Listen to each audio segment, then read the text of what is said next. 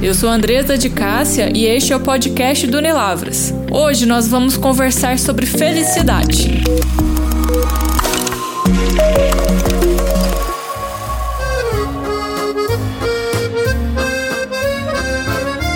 Olá, eu sou o professor Heron de Carvalho, sou professor do Centro Universitário de Lavras em vários cursos, nas disciplinas de Sociologia e várias outras. Olá, eu sou Andréia Rios, sou professora do Centro Universitário de Lavras, em vários cursos também, e atuo nas disciplinas de Psicologia Geral e Social e Terapia Analítico-Comportamental.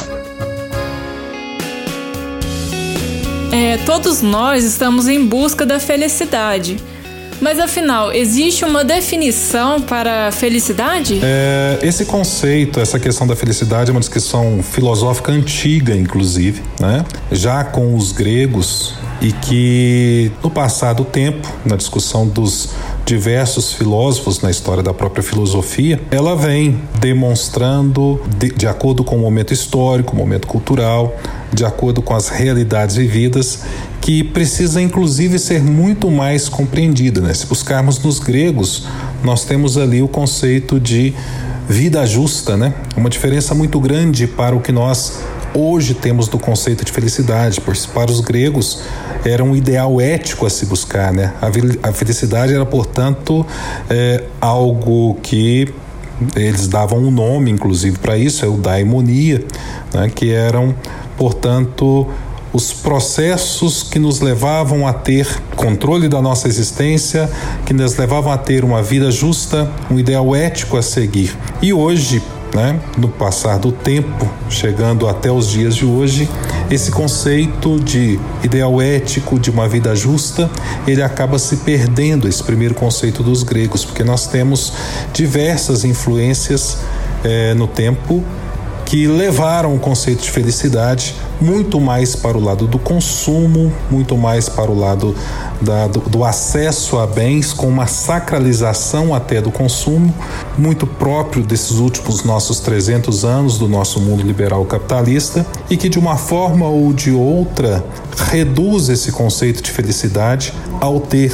distanciando dessa ideia de ser um ideal ético de uma vida justa. É, numa perspectiva psicológica e contextual, pra, primeiro a gente tem que pensar se felicidade é um estado permanente. Né? E eu já respondo que felicidade não é um estado permanente. Quando a gente fala de felicidade, de tristeza, de angústia, de alegria, a gente está falando de sentimentos. Então a gente está falando é, de formas da pessoa se comportar, de reagir né, a eventos que são ambientais, que pode ser conseguir um emprego, tá bem com a família, perdido um ente querido. Então a felicidade nessa perspectiva, né, ela não é um estado permanente. E nessa perspectiva, a gente pode pensar então que as pessoas desenvolvem formas diferentes de reagir ao ambiente que cada um tem. Como o professor Heron começou a falar,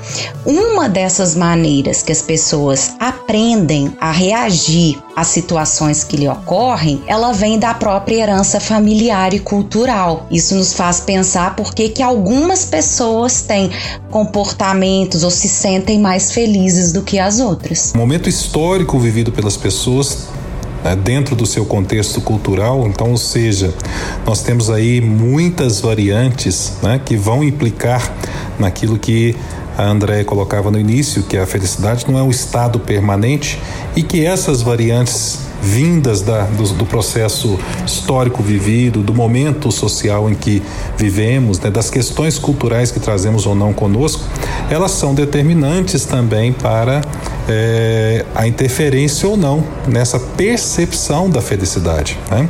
Então, nessa discussão a respeito, por exemplo, do momento em que vivemos com toda esta pandemia, com aquilo que nós temos que modificar e alterar no nosso comportamento, no nosso cotidiano, no nosso dia a dia, nós vamos perceber que também vamos repensando o que nos faz feliz o que devemos buscar, o que precisamos buscar para essa questão da felicidade diante desse contexto, porque esse é o contexto em que nós estamos inseridos. E nós vamos começando a repensar propósitos também coletivos, propósitos sociais. De uma forma ou de outra, essa pandemia vem nos dizer que né, o egocentrismo é o contrário, portanto, daquilo que se espera no momento hoje, não vai nos conduzir à possibilidade de convivência com o outro, porque o egocentrismo vai fazer com que eu não use máscara, com que eu não me preocupe com a saúde coletiva. Do contrário, nós vamos ter a necessidade de alteridade, a alteridade que Levinas tanto fala, que é a percepção do outro, nos colocar no lugar do outro e a partir daí, dentro dessa visão do outro, conseguir compreender como viver juntos, se poderemos viver juntos e o que fazer para viver juntos. Ou seja, tudo isso vai interferir as nossas escolhas dentro do contexto cultural, histórico, na busca da nossa felicidade. Mesmo porque esta percepção do que seja felicidade, como falávamos no início, ela vai mudar muito, né? De cultura para cultura, povo para povo, e isso tem uma influência muito grande nessa leitura que nós fazemos do que nós vivemos no cotidiano. Esse novo comportamento da sociedade, né, é, a cada momento histórico, a, a, cada cultura, a cada povo, isso vai mudar, vai variar, né, no caso. E, e você acha, Heron, que as redes sociais elas podem contribuir de alguma forma para a infelicidade? Primeiro, nós temos que pensar no uso que se faz das redes sociais e, e contrapor com a na realidade qual o seu fim ou qual deveria ser o seu fim. É? As redes sociais hoje elas têm um, um impacto muito grande na vida coletiva, né? Do ponto de vista histórico, nós inclusive vivemos num novo momento, né? Os historiadores para frente vão definir qual seria esse momento, mas na era industrial, suja, pesada, típica da idade contemporânea, talvez não estejamos mais.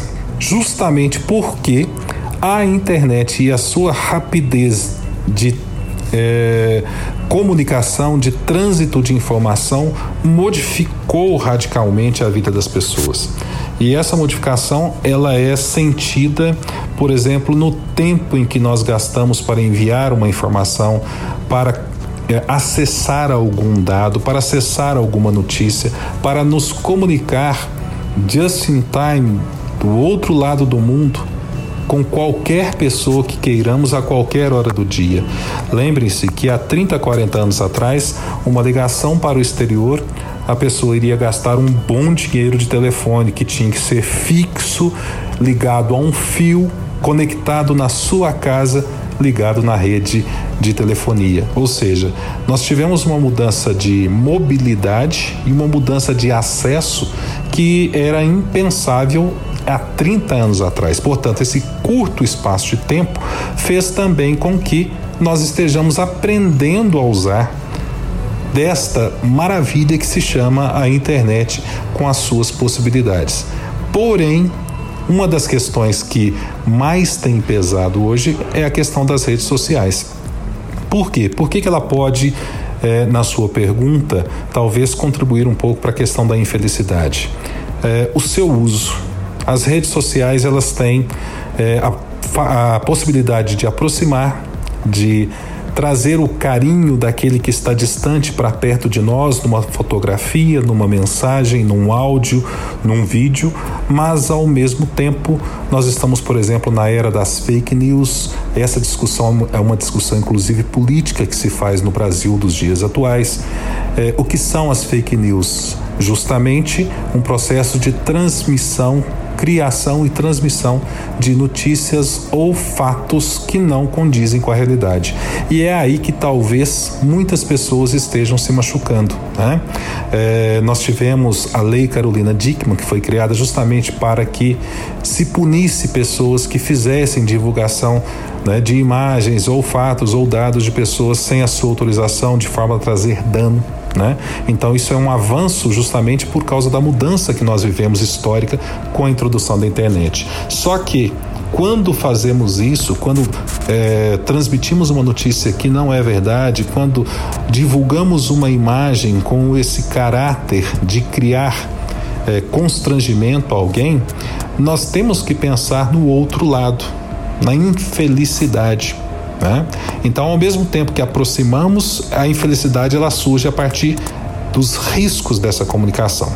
Outra questão importante é que, e aí eu deixo para a Andréia comentar, a questão da infelicidade nas redes sociais ela tenha um pouco a ver com a questão do contato, contato humano, o distanciamento que nós temos, olha, e é paradoxal, nós temos uma proximidade através das redes sociais, através dos meios de comunicação é, rápidos, né, por vídeo e áudio, mas nós temos um distanciamento do contato social. Uma das maneiras de aprender a se comportar em tudo que nós fazemos, desde os nossos hábitos até o que nós sentimos, até o que nós falamos, da forma que falamos, tem a ver com as nossas experiências culturais.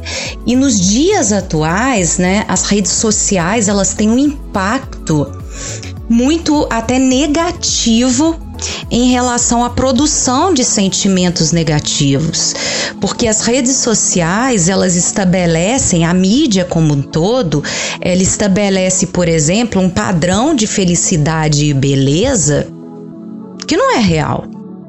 Porque as pessoas postam, né, nas redes sociais uma parcela da vida delas na maioria das vezes, posta aqueles momentos prazerosos e, e por um processo de generalização, as pessoas passam a interpretar como se a vida das outras pessoas fosse totalmente feliz. Então, que tipo de aprendizagem que se estabelece aí? O outro é feliz e eu não sou. E aí a gente começa a falar de controle de estímulos, porque uma das outras maneiras é, de você desenvolver todos os seus comportamentos, inclusive os seus sentimentos, é através das experiências pessoais. E aí, quando na minha vida eu entro em contato com situações prazerosas, mas também com situações tristes, situações que me eliciam raiva, situações que me despertam tristeza. E talvez quando eu vejo nas redes sociais, na mídia, as outras pessoas felizes, o tempo inteiro com os amigos, em festa, comemorando, né? O famoso a horta do vizinho é mais bonita a, a, aquele comparativo inadequado me leva a pensar o quanto que eu sou infeliz. Então, nessa perspectiva, falar de felicidade enquanto controle de estímulos é pensar o quanto que os mais detalhados aspectos do ambiente exercem influência no meu comportamento. E aí, numa perspectiva clínica, é, é relevante a gente identificar como que esse ambiente impacta o meu comportamento. Isso tem a ver com o que a gente chama de autoconhecimento. Né? Autoconhecimento é justamente é, eu conseguir identificar como que o ambiente me afeta para eu desenvolver um autocontrole, né? Que é essa capacidade de promover mudanças necessárias no meu ambiente ou no meu comportamento para eu produzir resultados satisfatórios, quer dizer, para eu me sentir mais feliz e menos infeliz. É, entrando nesse conteúdo, né, nesse tema que o, que o Heron falou sobre a, a questão das fake news, né, as notícias, é, vocês acreditam que a mídia também tem papel fundamental na, na formação da felicidade do, da população, da sociedade? Há um grande risco é, inerente a essa questão, como disse André, de pensar que a felicidade ela pode ser é, imposta ou construída apenas do externo, porque gera, como disse a Andréia, a percepção de que o que consumimos de belo, se eu repetir na minha vida, isso vai me trazer também felicidade. Ou seja, as pessoas só postando o belo, a mídia só transmitindo isso, isso vai gerar ou vai fazer com que a minha vida também seja da mesma forma. E outro aspecto importante é que aí tem um impacto também já estudado por Adorno e Horkheimer né, da mídia é a questão da indústria cultural, né? A indústria cultural ela expandiu-se justamente ali eles demonstram muito claramente isso nos estudos que fizeram, nos textos que produziram, justamente por causa da comunicação de massa, né? Com a produção é, de uma maneira é, bonita, bela, é, bem formatada, bem construída, de propagandas e ideias que durante muito tempo, por exemplo, trago aqui um exemplo, o cigarro foi vendido como se fosse sinônimo de saúde. Né? Então, essa para impor uma sacralização do consumo, né? É, muitas vezes se escondeu a infelicidade que poderia causar determinada ação. Né? Então, muitas vezes, a indústria cultural, com o seu objetivo de servir a um processo que é o capital né, de venda, né, de retirar das pessoas os filtros, aqueles filtros positivos, por exemplo, que os pais poderiam ter em relação às crianças no momento do consumo. Né? Ah, o não que não se pode dar porque se compara com aquilo que não, a, a sociedade impõe como sendo certo, ou correto, ou necessário, ou, ou legal de se consumir. Né? Então, esse consumismo pregado justamente pela indústria cultural, ou essa necessidade de atender a esse padrão de consumo, a indústria cultural ela vem e favorece esse processo por meio desse também da mídia, né? Então assim, é, não trata-se aqui de dizer que é a mídia, porque não é apenas a mídia, né? mas a infelicidade ou a felicidade tem a ver com o que nós consumimos e como fazemos com a informação que nós recebemos, né?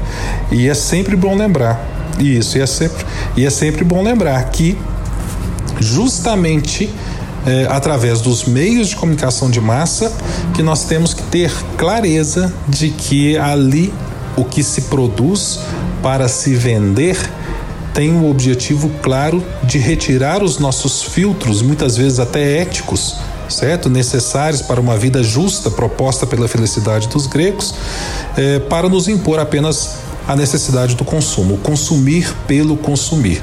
E nós sabemos que muitas vezes o consumir pelo consumir, além de não gerar felicidade ou gerar uma felicidade efêmera, passageira, assim que aquela felicidade passar, talvez a, a, profundidade do problema em que nós estivéssemos vai aumentar ou vai se complicar ainda mais. É exatamente o que o, que o professor Heron é, falou, né?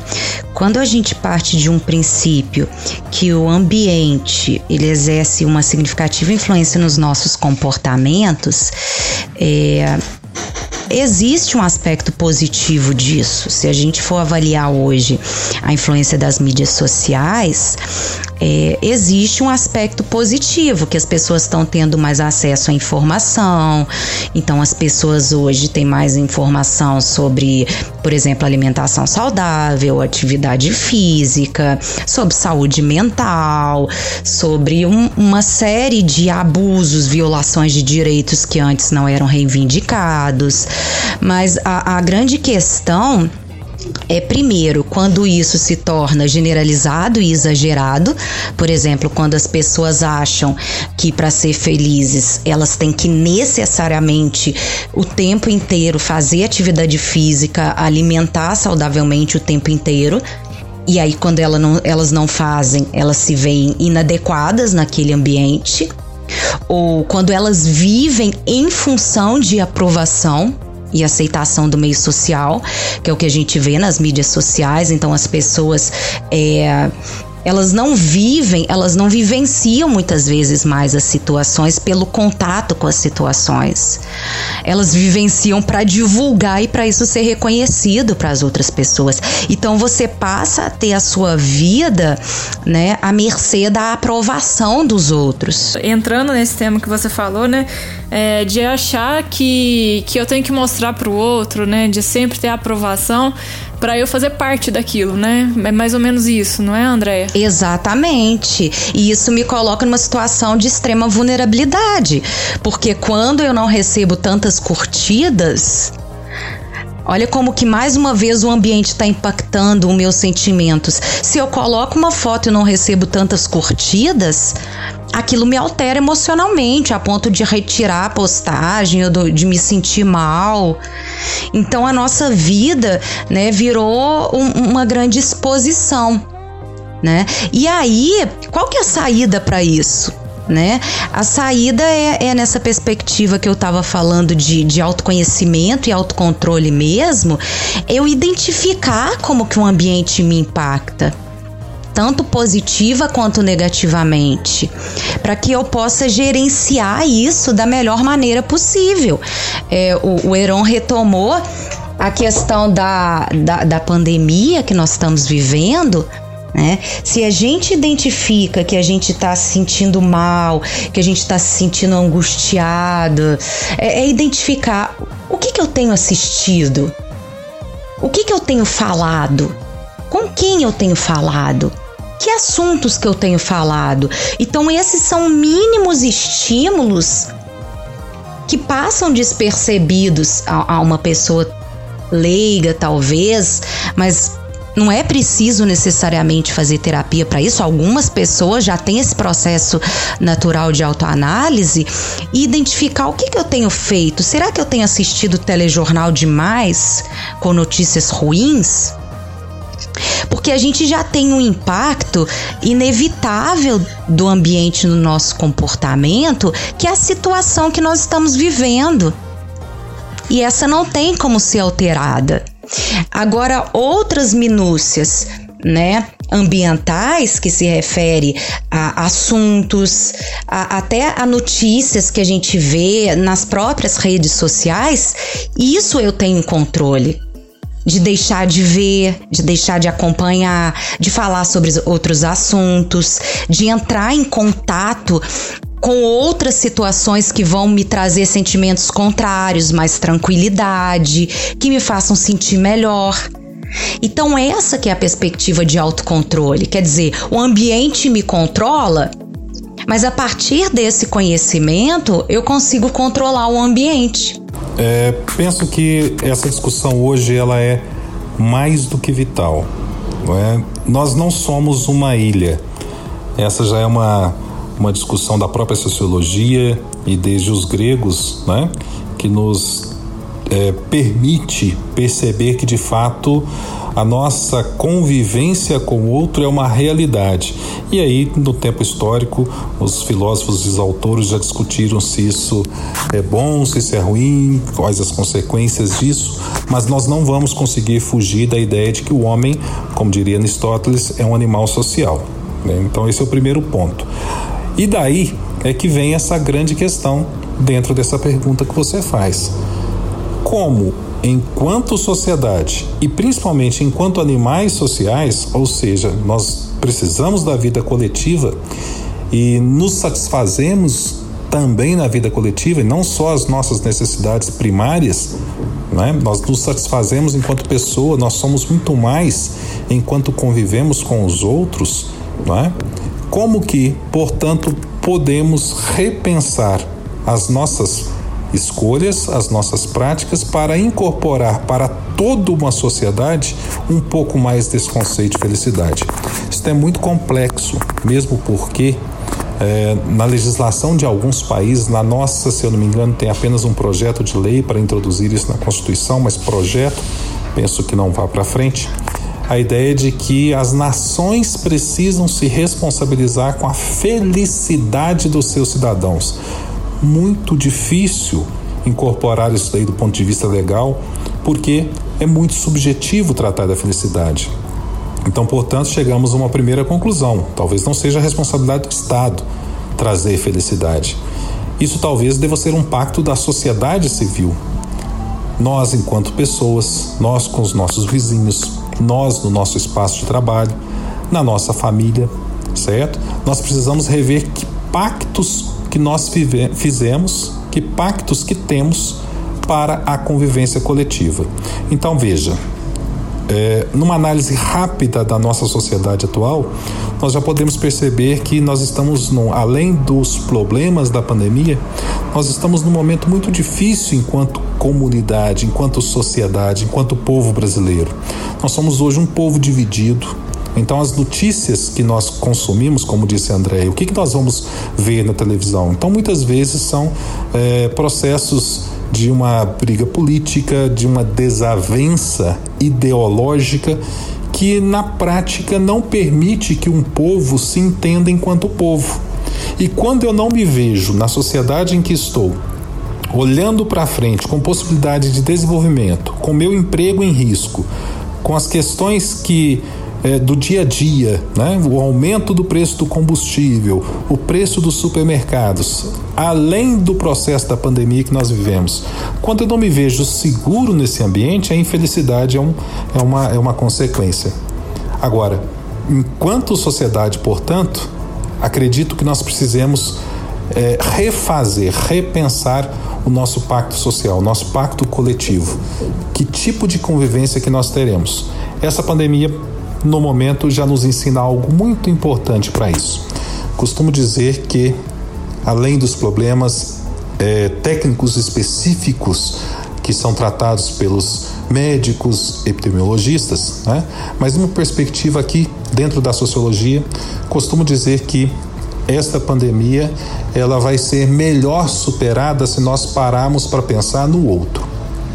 Então, se eu saio de casa sem máscara, eu não estou apenas me, é, é, me, desrespeitando ou deixando de me proteger.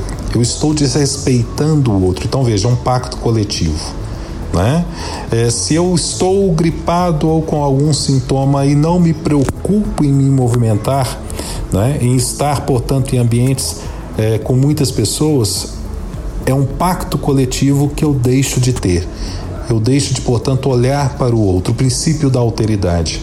Então, nós vamos superar mais facilmente se pararmos para pensar que é momento de escolhas pelo outro, ação em prol da comunidade.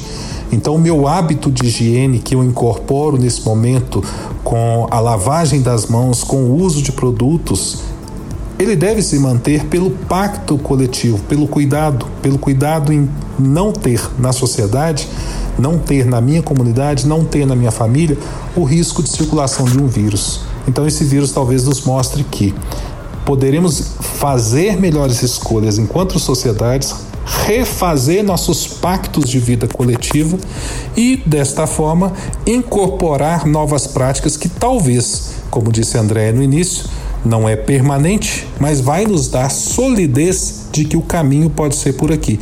Por isso, mais estável, por isso, um pouco mais feliz.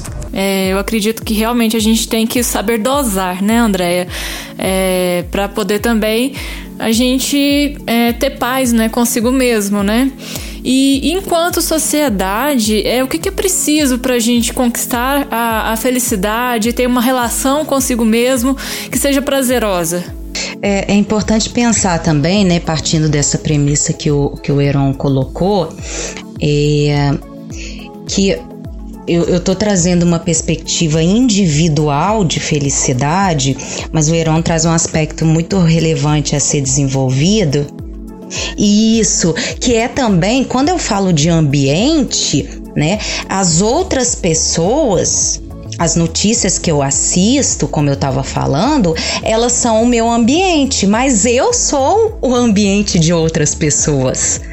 Então, quando a gente também, a gente sofre o impacto do ambiente, mas quando a gente muda o nosso comportamento, a gente também impacta esse ambiente, que é o que o Heron estava falando. Então, buscando uma perspectiva de, de felicidade, de mais tranquilidade, saúde mental, que é uma palavra que tem sido muito falada nos últimos tempos, né? Como que a gente pode promover isso também? Começando a mudança de comportamento por nós mesmos.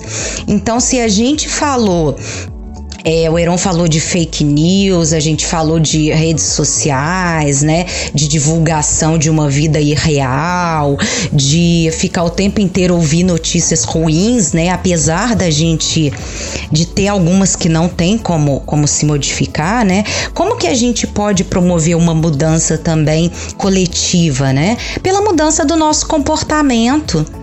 Né? Quando a gente muda o nosso comportamento, é, pensando no que nós falamos, nos assuntos que conversamos, como nos relacionando, nos relacionamos com outras pessoas, como o Heron colocou, né? É, a gente falou tanto de é, como o nosso comportamento é aprendido por modelos, mas nós também somos modelos para as outras pessoas. Né? Que foi até isso que o Heron estava falando. Então a gente espera uma maior conscientização das pessoas, mas que a conscientização comece por nós.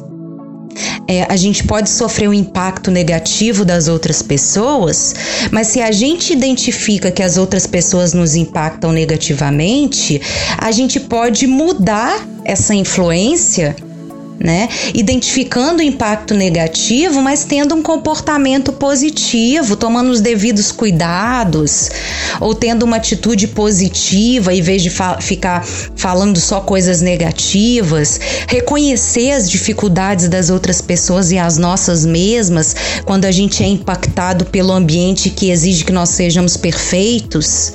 Então, é essas pequenas mudanças de comportamento quando a gente identifica é, como que as situações nos afetam, que lá na frente vão fazer a diferença para a nossa felicidade, para a nossa saúde mental e promover a saúde mental e a felicidade para as outras pessoas também. Perfeito. E essa questão, Andréia, que você coloca, ela tem muito a ver com uma, um termo na filosofia que é muito caro para que nós possamos nos desenvolver como ser humano, que é liberdade, né? autonomia. Então, justamente quando nós nos prendemos ao que é acessório, aquilo que não é importante, quando, portanto, veja a indústria cultural, eu sou refém da propaganda do novo telefone e eu tenho que comprar o outro telefone, eu não sou autônomo. Né? Se eu sou refém da, da, da, da droga, da cerveja, do, do né? É, é, refém no sentido de total dependência é a garrafa que manda em mim, não eu, né, que consigo, portanto, fazer daquilo ali um uso coerente, né, se as redes sociais mandam em mim, interferindo nas minhas escolhas, naquilo que eu sinto, naquilo que eu penso, naquilo que eu sou, e não o contrário, eu não tenho autonomia, né? Então, autonomia é um dos meios que nós precisamos buscar. É, e isso nós temos meios e caminhos para isso, né? Com os aconselhamentos psicológicos, certo? Com o nosso desenvolvimento enquanto pessoa. Mas a autonomia e a liberdade são palavras caras já para a filosofia e que hoje precisam ser recuperadas, porque acredito que uma pessoa que tem estabilidade justamente por ter liberdade, que é o controle autônomo das próprias escolhas, ou seja, ele sabe é, é, que as suas escolhas vão interferir e vão ter peso na sua vida, e ele tenta, ao menos, nós nem sempre fazemos as melhores escolhas, mas nós tentamos ser mais coerentes, voltamos, portanto, para aquele conceito de felicidade primordial dos gregos uma vida justa. Heron, vou finalizar com uma curiosidade, né? Que você falou de liberdade. É, numa, numa perspectiva comportamental, um, um ponto de muita de muito debate e controvérsia na psicologia, principalmente com relação à psicologia comportamental é que a psicologia comportamental ela critica de certa maneira a perspectiva de liberdade, considerando que o ambiente nos condiciona. Então, o ambiente exerce o tempo inteiro influência no nosso comportamento, né? Desde antes mesmo do nosso nascimento. Mas isso não é totalmente oposto ao que você falou, porque isso é o que a gente chama de livre-arbítrio ilusório. Né? Então, numa perspectiva comportamental, a gente não tem esse livre-arbítrio ilusório. A gente é o tempo inteiro condicionado pelo ambiente. Mas o que que é o autocontrole? É justamente quando você identifica como que o ambiente te condiciona e aí sim entra a real liberdade, que é você controlar ou reverter aquilo que te controla, que aí tem tudo a ver com o que você falou, né? Eu vejo o quanto que as mídias sociais, o quanto que a sociedade me aliena, a sociedade me impacta, mas aí eu faço agência e resistência em relação a isso e mudo essa agência de controle. Então, gente, a felicidade, ela tá condicionada, né, àquilo que a gente está vivendo e como que a gente é, vai conseguir controlar né, esses estímulos, né? As redes sociais, a mídia, é, a minha família, né? E como que eu quero aquilo para mim, né? Isso, é identificar como que o ambiente me impacta para poder reagir conscientemente a isso. né, buscando mais qualidade de vida e mais felicidade. Então, pessoal, a gente está chegando ao final do podcast Unilavras de hoje. O nosso tema felicidade. Eu acredito que você que, que nos ouviu é, conseguiu refletir sobre, sobre as ações, sobre os temas que, que você tem visto né, na internet, na televisão. E, e, eu sei que você vai fazer uma reflexão sobre isso para a sua vida, né? É, André, eu gostaria de agradecer a presença de vocês, né? De, de trazerem esse debate que é tão importante, né? Neste momento é, de pandemia, né? Que a gente está vivendo. Eu que agradeço a Andresa pelo convite, Unilavras, mais uma vez, o professor Heron pelo debate. E é sempre importante não somente a gente debater, né? Para fomentar essa discussão para os nossos alunos, para a comunidade, mas também para ajudar né, as outras pessoas a enfrentar melhor essas situações que têm tem vivido, têm passado e, como eu já falei, né, trazer né, mais conhecimento e que esse conhecimento consiga ser revertido em perspectivas melhores de vida, de saúde, de bem-estar. Gostaria também de agradecer a Unilavras por esse momento, esse momento de partilha de ideias. A Andresa também conduziu essa nossa conversa, professora Andréia, que muito me alegra sempre poder conversar com você é, para podermos crescer juntos. Né? E gostaria só de concluir com a seguinte proposição. É, que nós revisemos a nossa, as nossas escolhas coletivas. Talvez trazendo um pouco do que a André colocou, né, que o ambiente nos afeta, se as nossas escolhas coletivas puderem trazer um espaço de convivência mais harmonioso, talvez nós nos aproximemos um pouco mais dessa felicidade, seja ela qual for. Mas nós precisamos almejar melhorar as nossas escolhas, nossas escolhas políticas, nossas escolhas históricas, nosso compromisso de sociedade civil, nosso compromisso enquanto pessoas na sociedade civil, né, para que desta forma nós tenhamos um ambiente mais justo, com menos violência, com menos violência familiar, com um princípio de respeito ao próximo dentro do contexto de alteridade, com um princípio de acolhimento dentro de uma sociedade tão desigual como a nossa, há de fato aqueles que precisam e talvez nessa perspectiva, saindo do nosso mundo, nos encontremos um pouco mais nessa discussão coletiva de como vamos conviver, se poderemos viver juntos e quais serão nossas escolhas para o futuro.